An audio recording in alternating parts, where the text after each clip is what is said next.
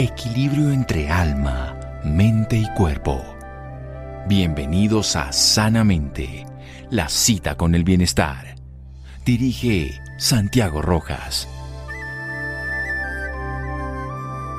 Un corazón es una riqueza que no se vende ni se compra, pero se regala con amor. Gustave Flaubert.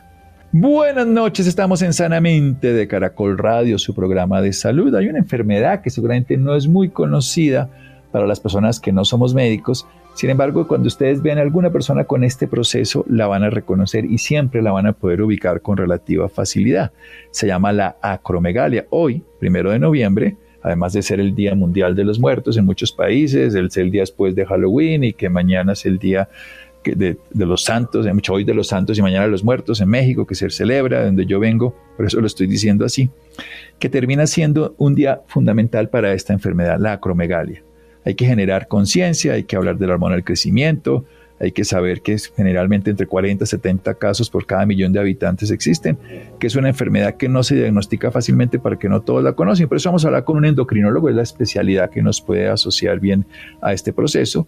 Él estudió medicina, luego se especializó en endocrinología clínica y metabolismo y trabaja en el Hospital Universitario San Vicente, en la fundación, es profesor de la Universidad de Antioquia, el doctor Alejandro Román González. Doctor Román González, buenas noches y gracias por acompañarnos. Hola, buenas noches. Eh, un saludo especial para todos y mil gracias por la invitación, doctor Santiago.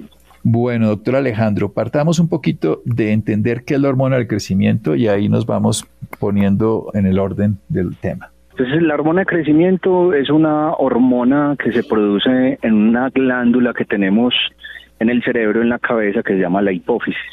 Y como su nombre lo dice, es esencial para el crecimiento, pero también tiene efectos que nosotros llamamos anaólicos es decir, efectos que son importantes en el adulto para mantener la regulación del músculo, del hueso, del metabolismo en términos generales. Y la hormona crecimiento actúa a través de una hormona hepática que se llama la IGF-1 y, o la somatomedina C, es decir, nosotros secretamos hormona crecimiento todo el tiempo, después de comer, después del sueño, y esa hormona va al hígado para que se secrete la IGF-1. Bueno, pero esa hormona, digamos, se secreta diferente con los años. Crecemos de niños y, no de crecemos de adultos, se diría en teoría. ¿Cómo funciona eso con el paso del tiempo y desde el vientre? Es, es muy bonito eh, este mecanismo, es porque nosotros producimos más hormona de crecimiento o tenemos picos de hormona de crecimiento dependiendo de la edad. Cuando somos adultos ya no necesitamos tanta hormona de crecimiento porque ya se cerró el crecimiento, entonces no necesitaríamos tanta hormona. Y el pico más grande que hay de hormona de crecimiento es en la adolescencia, que es cuando ese estirón de la pubertad que vemos que los niños en la pubertad se crecen y incrementa su talla de manera importante, es donde se secreta de manera importante la hormona de crecimiento, pero ella empieza en el nacimiento, en la niñez se va secretando, en la pubertad hay mucho y ya en la adultez la hormona de crecimiento va descendiendo en el tiempo. ¿Y los adultos mayores tienen hormona de crecimiento? Sí. señor, tienen hormona de crecimiento. Lo que pasa es que el valor de hormona de crecimiento se va disminuyendo en el tiempo, pero los pacientes adultos y los pacientes ancianos también tienen hormona de crecimiento y tienen un papel importante para la función del metabolismo. Bueno, usted habló ahorita de la comida y metemos la ornitina, otros aminoácidos, pero yo quiero que me hable del sueño. ¿Qué tan importante es el sueño para la hormona del crecimiento y la oscuridad en la noche cuando dormimos? Es, es una pregunta muy importante porque uno de los factores esenciales para generar secreción de hormona crecimiento es el sueño, lo mismo que el ejercicio y la alimentación. Entonces siempre le decimos a estos adolescentes o a estos jóvenes que muchas veces están trasnochando por fiestas o por uso de redes sociales o de celular, que uno de los principales estímulos para la hormona crecimiento y para crecer es unas buenas horas de sueño, porque en ese sueño se secreta la hormona crecimiento, lo mismo que una buena alimentación y lo mismo el ejercicio. Eso es lo que se conoce como estímulos fisiológicos para la secreción de hormona de crecimiento. Bueno, ahorita vamos a hacer un pequeño corte, vamos a ir al tema esencial a propósito del Día Mundial de esta enfermedad de la cromegalia que vamos a conocer en qué consiste, porque la hormona del crecimiento tiene mucho que ver. Aquí vamos a hablar con el doctor Alejandro Román González después de un pequeño corte en Sanamente de Caracol Radio. Síganos escuchando por salud. Ya regresamos a Sanamente. Bienestar en Caracol Radio. Seguimos en Sanamente. Seguimos en Sanamente de Caracol Radio. Alejandro Román González, especialista en endocrinología clínica y metabolismo del Hospital Universitario San Vicente, allá en la Fundación San Vicente, en Medellín. Él es profesor de la Universidad Antioquia. Nos está hablando de la hormona del crecimiento, la HGH, que se libera en la hipófisis, que además tiene que ir al hígado para que pueda producirse la somatomedina C, como la llamamos los médicos, y GF1, en fin, que va a ser realmente el crecimiento, que además va a actuar sobre el músculo y sobre el hueso, eso es lo que se llama anabolizante, construir tejidos, que la tenemos toda la vida, con lo que pasa es que no siempre se produce en la misma intensidad, que hay ese pico famoso de la esencia que nos hace crecer, que se va disminuyendo con el paso de los años, que va disminuyendo con el tiempo y que requerimos dormir y dormir profundo y dormir temprano para que crezcamos, que es lo que hace un niño creciendo durmiendo y en adolescente, hacer ejercicio adecuado, ahora vamos a hablar un poquito de qué tipo de ejercicio y de una alimentación balanceada. Las proteínas que ahí funcionan. Pero entremos nuevamente en el tema que nos convoca hoy. ¿Qué es esto de la acromegalia, estimado doctor Román González?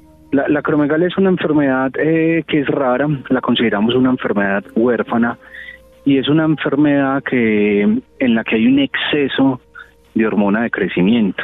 Entonces, eh, como, decían mis abuelos, ni tanto que queme el santo, ni tan poquito que no lo alumbre. Entonces, cuando tenemos poquita hormona crecimiento, tenemos enanismos y tenemos talla baja, pero cuando tenemos exceso de hormona crecimiento, que es la acromegalia, también tenemos muchos problemas. Entonces, la acromegalia es una enfermedad que se produce por un exceso en la hormona crecimiento. Pero es un exceso que se produce en alguna edad determinada. Si le pasa eso a un niño, crecería demasiado un gigantismo, o si le pasa a uno ya estando adulto, le da acromegalia. Así es. Entonces, cuando las personas no han, no han dejado de crecer y se está produciendo ese exceso de hormona de crecimiento, se produce gigantismo.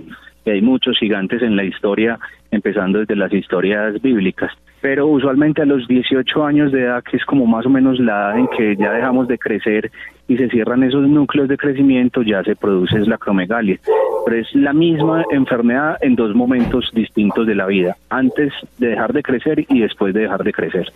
Bueno, usted acaba de nombrar núcleos de crecimiento y hablamos los médicos de diáfisis, epífisis, bueno, metáfisis. ¿Qué es, eso? ¿Qué es eso? ¿Qué es eso del núcleo de crecimiento? Pues los núcleos de crecimiento es, son sitios donde se desarrolla donde se está formando el hueso nuevo, queda en los extremos del hueso. Los niños tienen los huesos como un poquito más débiles y más delgados y en la punta que son las epífisis es donde están los núcleos de crecimiento. Entonces ahí en esas zonas es donde se empieza a estirar el hueso y por ahí es por donde crecemos. Ya cuando se cierra el proceso de crecimiento, ya los núcleos de crecimiento están sellados o ya terminan su, su función importante y ya no vemos núcleos de crecimiento. Eso se puede ver en radiografías, que es típicamente lo que pedimos nosotros los médicos cuando pedimos una edad ósea o un carpograma para mirar cómo está la edad ósea de los pacientes. Y a esos pacientes les crecen los dedos y no les caen las argollas, les crecen los pies y no les caen los zapatos. ¿Cómo se diagnostica este proceso? Pues en, en la acromegalia que hay un incremento de esa hormona de crecimiento y aumentan las extremidades y los tejidos, pues lo primero que hacemos nosotros es sospecharlo clínicamente. Y ahí es donde tenemos una gran dificultad porque tenemos un retraso en el diagnóstico entre uno, inclusive hasta cinco años o pacientes hasta diez años. Esta semana en consulta tuve una paciente que empezaron sus manifestaciones hace 22 años. Entonces, lo primero es esas manifestaciones clínicas y el diagnóstico lo hacemos es con medición de hormonas. Pedimos la hormona somatomedina C o IGF-1 y pedimos hormona de crecimiento. Y si esas no salen alteradas, típicamente hacemos una prueba confirmatoria que es con la misma con la que hacemos diagnóstico de diabetes, que es la carga de glucosa. Damos 75 gramos de, glucosa, que es esa carga de azúcar, y medimos hormona de crecimiento eh, a los cero minutos, es decir, en el momento que le dan la hormona de crecimiento, a los 30, 60, 90 y 120 minutos. Ese es un reto para hacer que la hormona de crecimiento baje y si la hormona de crecimiento no baja, confirmamos un diagnóstico de acromegalia, doctor Santiago. Sí, debería bajar con la carga de glicemia a 75 gramos, entonces en los pacientes acromegálicos. ¿Por qué se produce la acromegalia? ¿Cuál es la causa de que la hipófisis empiece a producir más hormona de crecimiento? Entonces, la, la, causa en el 99% de los casos es un tumor en la glándula hipofisiaria que está produciendo hormona de crecimiento. Eso, un adenoma. Un adenoma. hoy en día, pues recientemente, este año 2022 ha cambiado mucho porque ya estamos hablando de tumores neuroendocrinos de hipófisis. Entonces esa terminología vieja de adenoma la hemos venido cambiando, pero es un, es un tumor, un adenoma en la hipófisis que está produciendo hormona de crecimiento. Y yo creo que mucha gente, doctor Santiago, se pregunta es por qué les dio. Y, y yo creo que hay que dar un mensaje de tranquilidad, es que no hay como una causa o algo no hicieron que nada malo. hayan hecho mal. Exacto, no hicieron nada malo. Es una cosa del azar. Uy, no, ¿yo qué Exacto. hice? Que es que mucha gente se, se echa culpas. Entonces eso eso es importante porque no, por favor, no se echen culpas, no carguen pensando que hicieron algo mal y es una cosa que es esporádica. Hay gente que es causas genéticas, pero son muy poquitos casos. Sí, o sea, usted nos habla del 99%, u- un adenoma. Entre otras cosas, yo creo que eso es uno de los grandes problemas con la enfermedad, es que terminamos además de la enfermedad culpando. Creo que, creo que la escuela médica moderna dejó de ser tan regañona como, como seguramente le tocó a la población del siglo pasado, un médico que lo culpaba al paciente de la enfermedad, entre otras cosas porque no teníamos tratamiento, entonces era más fácil hacerlo de esa manera. Porque quiero pasar a eso, ¿qué se puede hacer cuando a un paciente se le encuentra un tumor neuroendocrino de hipófisis? Voy a cambiar el término, mi querido doctor, actualizando el dato para no hablar de la palabra adenoma, que es lo que utilizamos generalmente pues, en las niñas que también hacen alteraciones con la prolactina y otras cosas parecidas. ¿Qué tanto tiene que ver lo uno con lo otro precisamente antes del tratamiento? Esa pregunta es, es muy bonita porque mm, la hormona crecimiento, yo siempre le digo a mis estudiantes que es prima hermana de la prolactina. Entonces son hormonas que son estructuralmente muy parecidas y nosotros como endocrinólogos a todo paciente que tiene un prolactinoma siempre le descartamos acromegalia y en todo paciente que tenga acromegalia medimos prolactina y el tratamiento típico es cirugía, pero en algunos pacientes ponemos cabergolina porque algunas acromegalias puede bajar el nivel de hormona de crecimiento del tamaño del tumor con cabergolina, que es un medicamento que utilizamos para el tratamiento del prolactinoma. Entonces son, son hormonas que son parientes, son primas hermanas. Bueno, yo sé lo complejo, gracias. Lo complejo que puede ser contar algo por la radio para que lo puedan notar, pero denos signos para que la persona se dé. Usted nos habla de 1 a 5 años y hasta ahorita 22 años, en fin, 20 años, pero eh, uno de médico los tiene que reconocer. De hecho, yo reconocí a lo largo de, de, los años algunos, porque los vemos, es muy claro, pero ¿cómo, ¿cómo lo podríamos simplificar en una imagen para que la persona se dé cuenta y también lo de las manos y lo de los pies? Yo creo que, el, el, síntoma que tenemos que mencionarle mucho a las personas es si han tenido cambio en la talla de los zapatos o de los anillos. Esos anillos que hay que mandar a arreglar porque ya no entran, ya no sirven porque las manos están hinchadas o cuando tienen que cambiar de talla de zapatos porque ya no les quedan, entonces pagan de 36 a 38 a 39. Ese es uno de los síntomas como básicos de la acromegalia, el cambio en la talla de los anillos y los zapatos. Y lo otro que yo le enseño a los estudiantes míos es que tengan la imagen de, de Shrek, el de la caricatura, el ogro.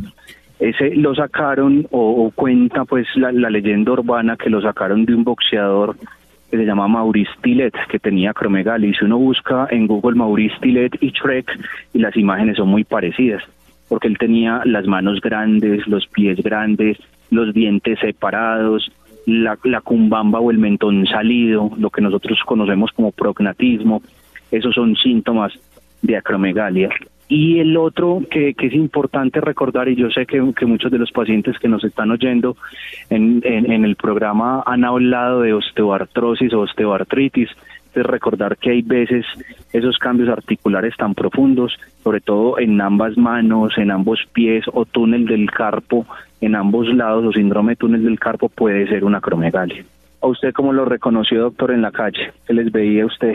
Cuando los, no, los la, la, cara, la cara de, yo les decía la cara como de mandíbula, el de, la, el de Sábados Felices, que es más o menos ese tipo de rostro que se pone un poquito más grande, y las manos muy gruesas, ¿no?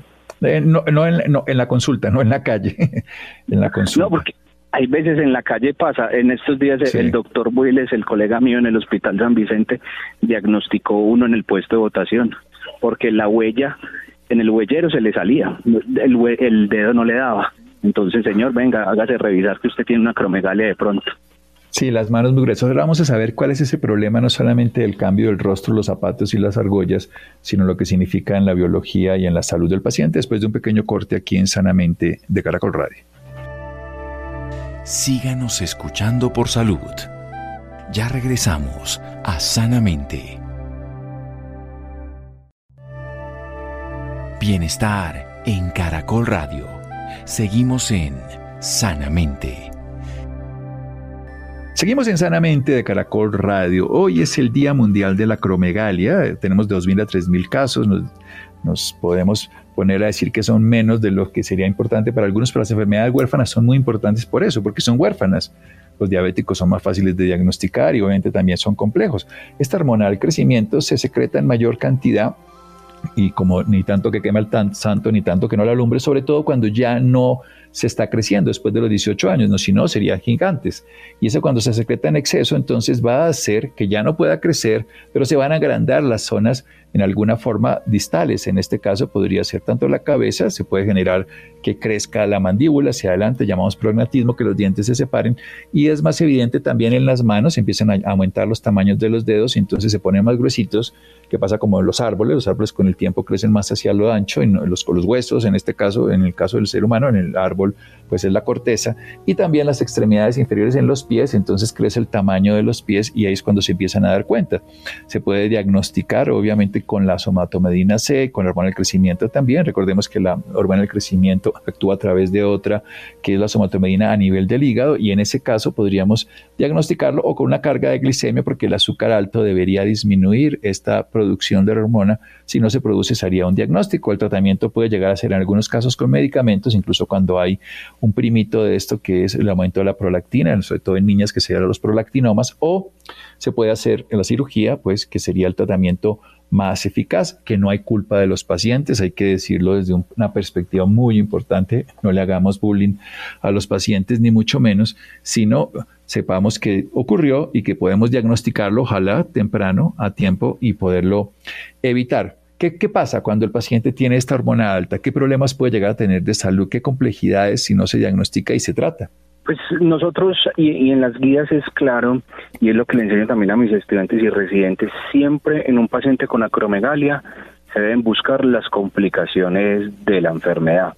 Entonces se debe tomar la presión arterial porque les puede dar hipertensión arterial, se debe evaluar y palpar la tiroides porque puede haber bocio y algunos pacientes incluso pueden tener cáncer de tiroides se va a hacer una ecografía abdominal buscando hígado graso y hepatomegalia. Debemos hacer una ecocardiografía porque pueden tener falla cardíaca o que el corazón esté en grande. Debemos hacer radiografías de las vértebras porque puede haber fracturas vertebrales asintomáticas. Hacer una densitometría ósea porque puede haber osteoporosis. Debemos hacer en todos los pacientes recién diagnosticados con acromegalia una colonoscopia porque hay un incremento en el número de pólipos y hay veces se puede encontrar cáncer de tiroides y estos pacientes por el compromiso articular también hacen artrosis. Entonces siempre debemos hacer una búsqueda de las complicaciones de la acromegalia porque están presentes esas complicaciones. Y la otra muy importante es la apnea del sueño. Siempre les preguntamos al paciente si tiene ronquido, si tiene dolor de cabeza en el día, si no duerme bien o si en el día está muy somnoliento y siempre buscamos una apnea del sueño mediante una polisomnografía y es más frecuente de lo, de lo que pensamos. O sea, por, por la disminución de la movilidad, ¿qué pasa? ¿Qué ocurre ahí en esa rigidez de cuello también? ¿Cómo, funciona ese mecanismo ahí? Hay, hay varios mecanismos. Uno, hay un incremento en, en el tejido blando porque los pacientes están hinchados. Entonces, el, tejido que está alrededor de la faringe, de las amígdalas y la lengua se pone grande. Es una de las manifestaciones, como hablamos ahora, como mandíbula, entonces pueden tener la lengua grande. Entonces esos tejidos blandos, lo que es el músculo, los tendones, toda esa región de, la boca está incrementada de tamaño. Pueden tener en la columna artrosis, pueden tener dificultades en la mandíbula. Entonces todos esos tejidos hacen que el paciente ronque más que el aire no, no entre apropiadamente. Inclusive ellos tienen una voz gutural, hablan con una voz más cavernosa. Más gruesa, sí, eso sí, eso sí es para el, la voz es también como de, de, bajo y no de tenor, en el buen sentido del término para los músicos. Pasemos a, qué pasa si el paciente recibe, ya en este caso, el inhibidor de la prolactina, en el medicamento, para no ponerle nombres, o si requiere cirugía y se le hace cirugía. ¿Cuál es la evolución natural de estos pacientes? Pues el, el primer tratamiento, lo ideal es que sea cirugía, que sea realizada por un cirujano experto. Por la nariz, ¿no? Los operan.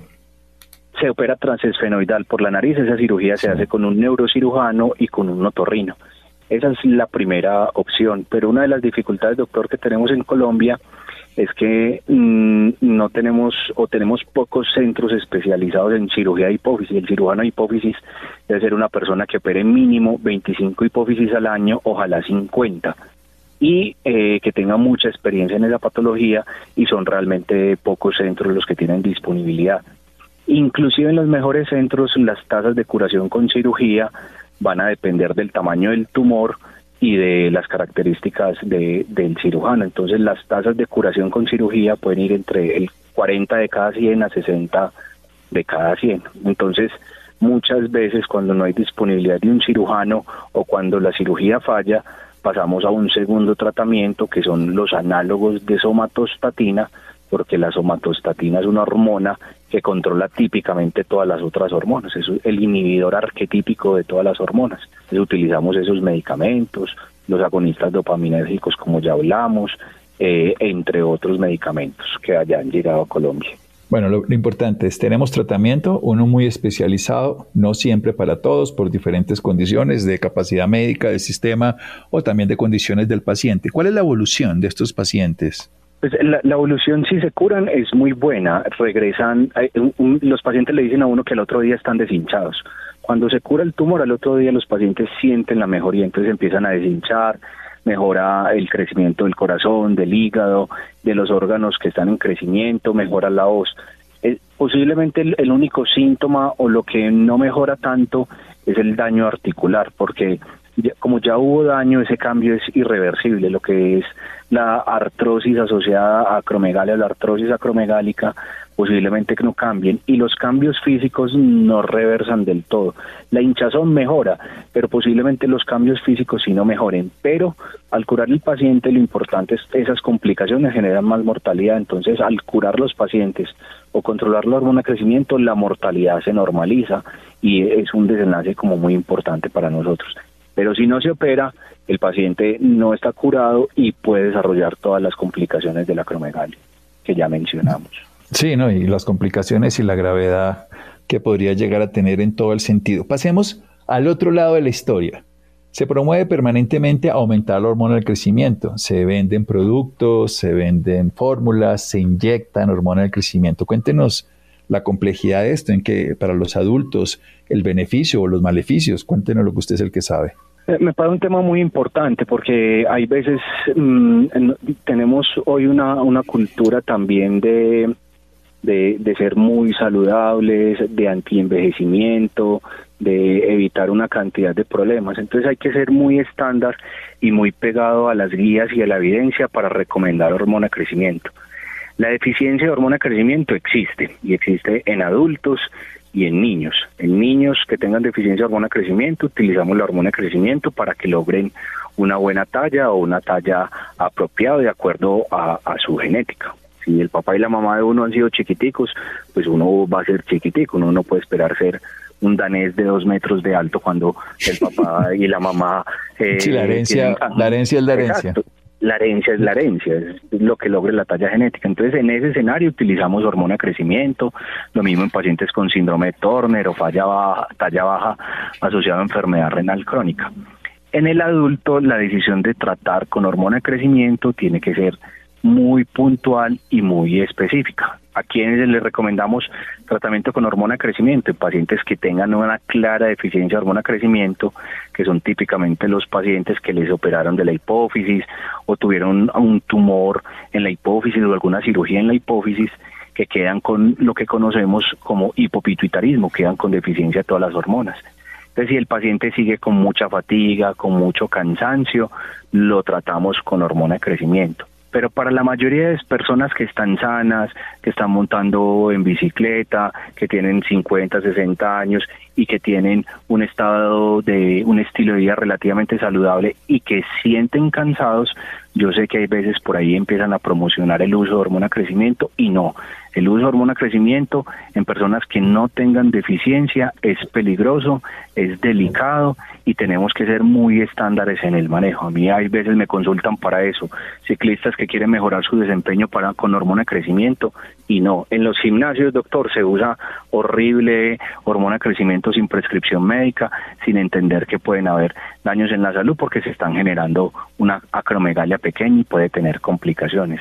Entonces, como todo en la vida, no es es cada caso individualizado y lo que sí es claro que es importante es que las personas deben comer bien, como mencionábamos ahora, deben dormir bien, tener un estilo de vida saludable.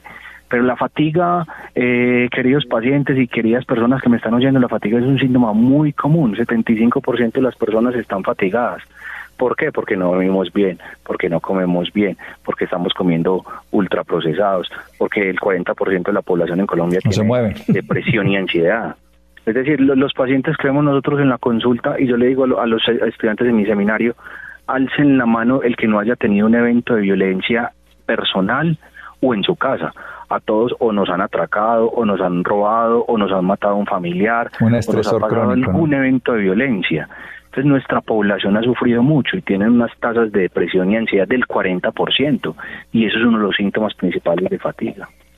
Entonces creo que a veces se venden las hormonas como, como la panacea, como que le van a solucionar toda la vida y yo creo que el problema es un poquito más profundo y requiere una solución que, que poner una inyección. Pasemos precisamente a esas tres palabritas que yo les suelo también trabajar mucho a las personas en los hábitos de vida saludables. El sueño, el ejercicio y la alimentación. Porque no la generalicemos como alimentación saludable, sino hablemos de eso, digamos que la, eh, la, ornitina que yo la nombraba hace un momento, los aminoácidos que pueden favorecer. Cuéntenos un poquito cómo se produce el hormona del crecimiento, porque producirla sí es sana, la propia. La oscuridad, el sueño, el ejercicio, la masa muscular nos favorece. No estoy hablando de inyectarla, quiero ni de ningún producto que lo haga, ¿no? Para no decir nada que no estemos diciendo, ni promocionando nada, pero sí un estilo de vida sí la produce, el cuerpo la produce. De hecho, la produjo para que crecieras, para que sigas no decreciendo, porque eso es lo que hace en el adulto mayor es, es lo mismo, esa pregunta es muy bonita cuando me dicen que cómo se sube la testosterona, que, que es una cosa que hay veces y, se ve en posts en Instagram y en redes sociales por todos lados, 10 eh, alternativas para subir testosterona o de otras alternativas. Y yo creo que debemos entender que hormona crecimiento es una proteína y se produce por aminoácidos, es decir, su estructura son junto con la prolactina son entre 192 a 199 aminoácidos, es decir, uno requiere aminoácidos para producir hormona crecimiento. Y aunque se produzca hormona crecimiento, requiere secretarse de manera apropiada para mantener una buena salud física, muscular, mental, para todos esos efectos que tiene la hormona crecimiento anabólicos. Entonces, en ese sentido, lo que mencionamos ahora, el sueño es un estímulo esencial para la secreción de hormona de crecimiento. Y el, el, sueño debe ser junto con esos ritmos circadianos que ha establecido la naturaleza y que tenemos todos en el cuerpo. Uno debe acostarse temprano y levantarse temprano. Dormir, ojalá por recomendaciones de la Academia Americana de Sueño, mínimo ocho horas diarias. Hay gente que necesita más, hay gente que necesita menos, pero debemos tener un buen sueño. Y ese sueño debe ser a oscuras, debe ser libre de objetos que nos estén interrumpiendo. La cantidad de gente que mantiene el celular al lado con notificaciones toda la noche de correos, de Instagram, de YouTube, de Facebook, de todas las aplicaciones. Higiene del sueño es esencial, doctor, y la higiene del sueño implica no tener pantallas en la habitación, televisor para afuera, celular apagarlo o tenerlo fuera. Yo sé que hay veces es difícil porque todos estamos con vida laboral y una cantidad de complicaciones, pero el sueño que, supieran los beneficios del sueño la gente, dormirían o buscarían dormir bien, con una temperatura adecuada, que estén frescos, una buena oscuridad, sin ruido. Yo creo que lo más importante que nos queda claro es si usted se le crecen los dedos, si le crecen los pies después de los 18 años, si empieza a hacer eh, alteraciones del rostro, a cambiar, consulte. Hay exámenes, hay diagnóstico y hay tratamiento. Y también no se aplique una hormona del crecimiento que no sea medicada con una indicación específica, pero duerma más a oscuras, haga más ejercicio, gane masa muscular y coma comida con proteína saludable. Algo más, profe, y nos da unos datos para seguirlo Pues no, yo la verdad eh, lo único que, que, me gustaría compartir con el público es que uno al ser profesor le gusta enseñar y le gusta llevar como un mensaje de salud a las personas entonces hay muchos endocrinólogos en Colombia que tienen muy buenas redes sociales. Eh, hay muchas personas académicas y profesores que tienen redes sociales. Yo tengo mis redes sociales en Twitter, en Instagram, por favor, en YouTube me pueden seguir. Eh, endocrino Alejandro Román, son muy fáciles de seguir. En Instagram estoy como arroba endocrino update. En YouTube estoy como en Alejandro Román endocrinólogo, en TikTok arroba endocrino Alejandro Román. Entonces realmente en todas las redes sociales intentamos poner esos casos clínicos para enseñar a la gente con medicina basada en la evidencia y desde la academia. Y con estilo de vida, que eso es fundamental. Totalmente de acuerdo, eso es fundamental, en todas partes aparece. Sí, es que no, es solo, no solo son medicamentos, para decirlo, sino es un estilo de vida que se acompaña con medicamentos cuando se requiere. No hay nada más bonito que poder suspender medicamentos, doctor. Sí, y, no tener que darlos antes, ¿no? Yo creo en los medicamentos, pero me parece aberrante que usemos fármacos cuando no se necesitan en sanos o que no los usemos cuando lo necesitamos en enfermos. Es igual de complejo. Sí, señor. Bueno, mi querido doctor Alejandro, muchísimas gracias por todo este regalo de conocimiento para todos los pacientes. Mil y mil gracias por la invitación. Muy bien, seguimos en Sanamente de Caracol Radio. Lo pueden encontrar en las redes sociales y así Endocrino Alejandro Román, por ejemplo, en Instagram y en otras parecidas. Seguimos en Sanamente de Caracol Radio. Síganos escuchando por salud.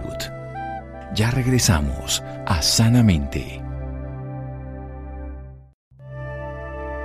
Bienestar en Caracol Radio. Seguimos en Sanamente. Doctor Santiago, buenas noches y buenas noches para todos los que nos escuchan. Como siempre traemos temas interesantes de cuidado, salud y bienestar para nuestros oyentes. Hoy vamos a hablar sobre trombosis venoso. ¿Qué es y por qué se da? ¿Cuáles son sus principales síntomas de alerta en el marco del Día de la Lucha Mundial contra la Trombosis? Por eso hemos invitado al doctor Hugo Sánchez, médico egresado de la Universidad del Quindío, magíster en epidemiología de la Universidad de Rosario y actual gerente médico de Sanofi, quien está con nosotros hoy para explicar un poco mejor sobre este tema. Doctor Sánchez, bienvenido y gracias por acompañarnos. Buenas noches y, muchas gracias por la invitación extiendo el saludo a todos los oyentes que están en este momento. Muchas gracias por esta invitación. Empecemos con una cifra que genera preocupación, pero más que eso un llamado a cuidar nuestra salud y estar alerta a cualquier síntoma que presentamos, pues según estudios, cada cinco minutos, ocho personas pierden la vida a causa de trombosis. ¿Qué es la trombosis y por qué esta patología mantiene unos niveles tan altos en mortalidad a comparación de otras enfermedades? Sí, así como tú nos lo dices, y específicamente hablando de la enfermedad tromboembólica venosa, corresponde a la tercera causa de muerte a nivel mundial.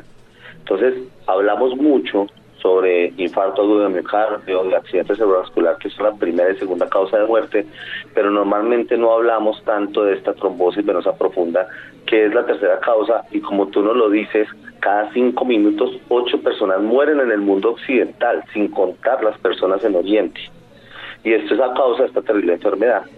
La enfermedad tromboembólica venosa se produce cuando se forman coágulos en las venas profundas de las piernas que generalmente se asocian a dolor, enrojecimiento, edema de la extremidad, o sea, aumento del tamaño de esta extremidad y este coágulo puede desprenderse, irse hasta el pulmón y ocasionar una obstrucción de las arterias pulmonares lo que se llama tromboembolismo pulmonar. Este tromboembolismo pulmonar es altamente mortal.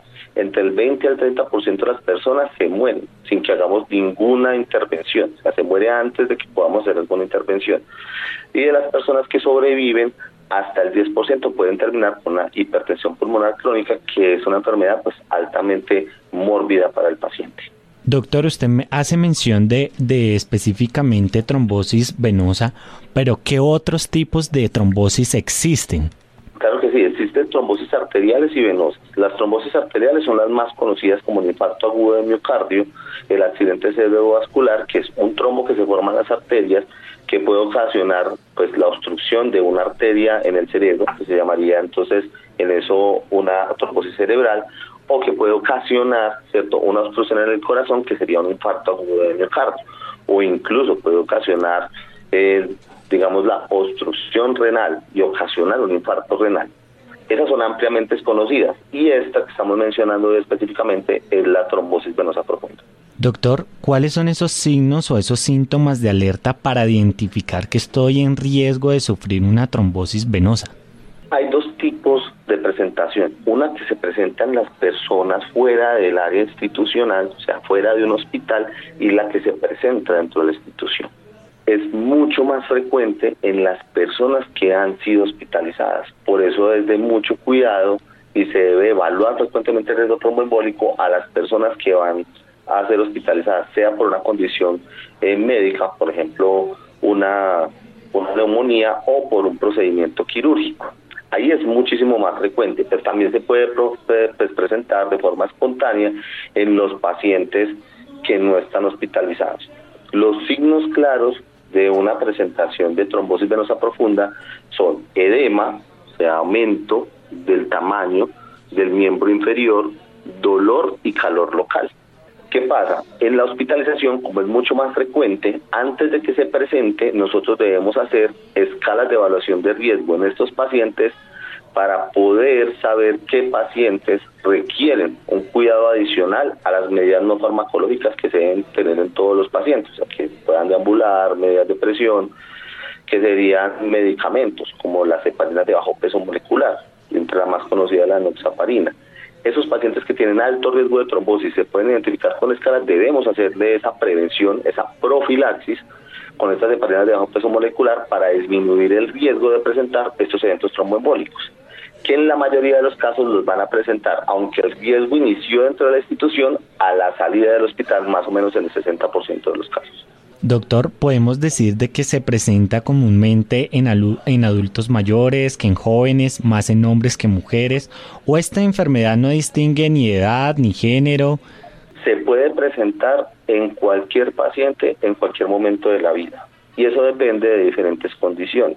Entonces todos en algún momento podemos estar expuestos a diferentes factores de riesgo que me aumentan el riesgo de presentar una enfermedad tromboembólica. Estos factores son disminución de la movilidad, ciertos problemas de coagulación o enfermedades persistentes. Demos ejemplos. Por ejemplo, si yo tengo un accidente de tránsito sí, y tengo algún tipo de fractura, eso me aumenta el riesgo tromboembólico. Si además por esto me disminuye la movilidad, o sea, fue de un miembro inferior y estoy acostado, pues disminuyo ¿cierto? la capacidad que tiene el torrente sanguíneo para movilizar la sangre y me aumenta más el riesgo. Y si además de eso yo tenía una enfermedad crónica, por ejemplo, diabetes, hipertensión o enfermedad de la coagulación, me aumenta mucho más el riesgo para yo presentar ese evento tromboembólico. Entonces, en cualquier momento de la vida, las mujeres pueden ser anticonceptivos orales, ¿sí? pueden haber diferentes medicamentos también que nos aumentan ese riesgo. Entonces hay muchas enfermedades también que lo pueden hacer. Entonces en cualquier momento de la vida se puede presentar. Ahora, si es mucho más frecuente en cuanto va avanzando la edad. Pero en los resto de los pues, que usted me estaba mencionando, como el sexo o la condición, va a ser en cualquier tipo de paciente. Pero en los pacientes más jóvenes o en la población general, podemos decir que se presenta más o menos en uno cada 100, cada 100, cada mil pacientes, pero en los pacientes que se acercan a los 80 años la presentación es más o menos de uno en cada 100. Entonces sí aumenta con la edad de riesgo. Doctor, para pacientes oncológicos ya diagnosticados, ¿cuál es el riesgo de sufrir eh, una trombosis eh, venosa? Esa es una pregunta supremamente importante porque dentro de las diferentes patologías, específicamente en los pacientes oncológicos, es la segunda causa de muerte.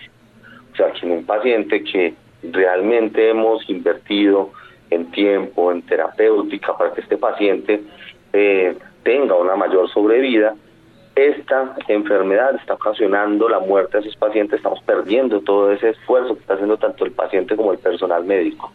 Aquí puede ser incluso cuatro a seis veces más frecuente que en la población general. Y eso es por causa pues de su patología de base e incluso por los medicamentos que se utilizan eh, para el tratamiento de esta patología. Entonces ahí tenemos que tener mucho más cuidado, se deben evaluar a estos pacientes cuando están en hospitalización, incluso a los pacientes que reciben quimioterapia para saber si necesitan algún tipo de protección de profilaxis con medicamentos, sea para el bajo peso molecular o en algunos pacientes se pueden utilizar anticoagulantes orales directos para evitar la formación de trombos.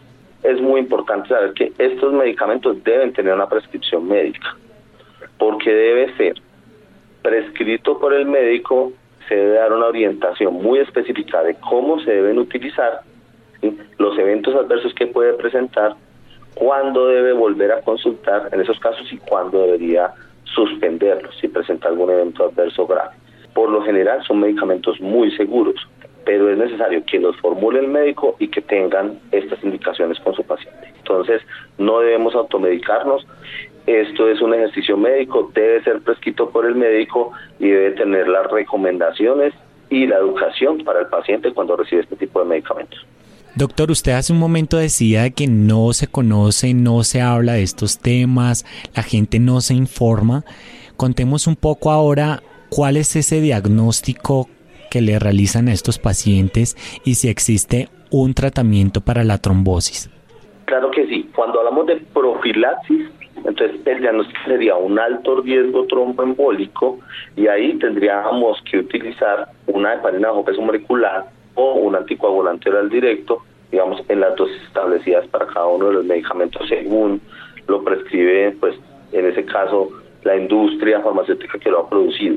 En el caso de que yo ya tenga una trombosis venosa profunda, o sea, que ese evento no lo pude evitar, sino que presenté el evento, pues también voy a tener unas dosis específicas para cada uno de los medicamentos, utilizando también las hepatitis de bajo peso molecular o los anticoagulantes orales, en unas dosis un poco mayores para ya no hacer profilaxis, o sea, prevención del evento, sino para ya intentar disolver ese cuadro. Por último, doctor Sánchez, ¿qué se busca con el Día de la Lucha Mundial contra la Trombosis? Sí, el 13 de octubre es el día del cumpleaños del doctor Virchow, que fue el que describió inicialmente cómo se presenta esta enfermedad. Y se utiliza para conmemorar la lucha que hacemos contra esta terrible enfermedad, siendo la tercera causa de muerte a nivel mundial, digamos que todos los que estamos relacionados con la trombosis, pues hacemos una campaña no solamente a los pacientes, sino también a los médicos para que uno tengamos los ojos abiertos a la trombosis, sea que el paciente incluso pueda pedir su valoración cuando sea hospitalizado, diga a su médico, yo quiero que me evalúen cuál es mi riesgo tromboembólico para saber si necesito realmente una, una prevención una profilaxis o cuando me van a llevar a cirugía. Y desde el médico que siempre tenga sus ojos abiertos a la trombosis y siempre valore a su paciente cuando es hospitalizado y cuando va a llevar a cirugía. Y el segundo punto es comprometerse. Y desde Sanofi estamos colocando otro que es numeral yo me comprometo. Y es cómo yo me comprometo como paciente y cómo me comprometo como profesional de la salud hablando tanto de médicos, enfermeras, químicos farmacéuticos en la lucha contra la trombosis. Doctor Hugo Sánchez, muchísimas gracias por acompañarnos. A usted muchísimas gracias y a todos los que están conectados, muchas gracias y que tengan una buena noche. Un abrazo, una feliz noche. Gracias John, gracias Isidro, gracias a Ricardo Bedoya y a Mario Acosta. Quédense con una voz en el camino con Ley Martín. Caracol piensa en ti. Buenas noches.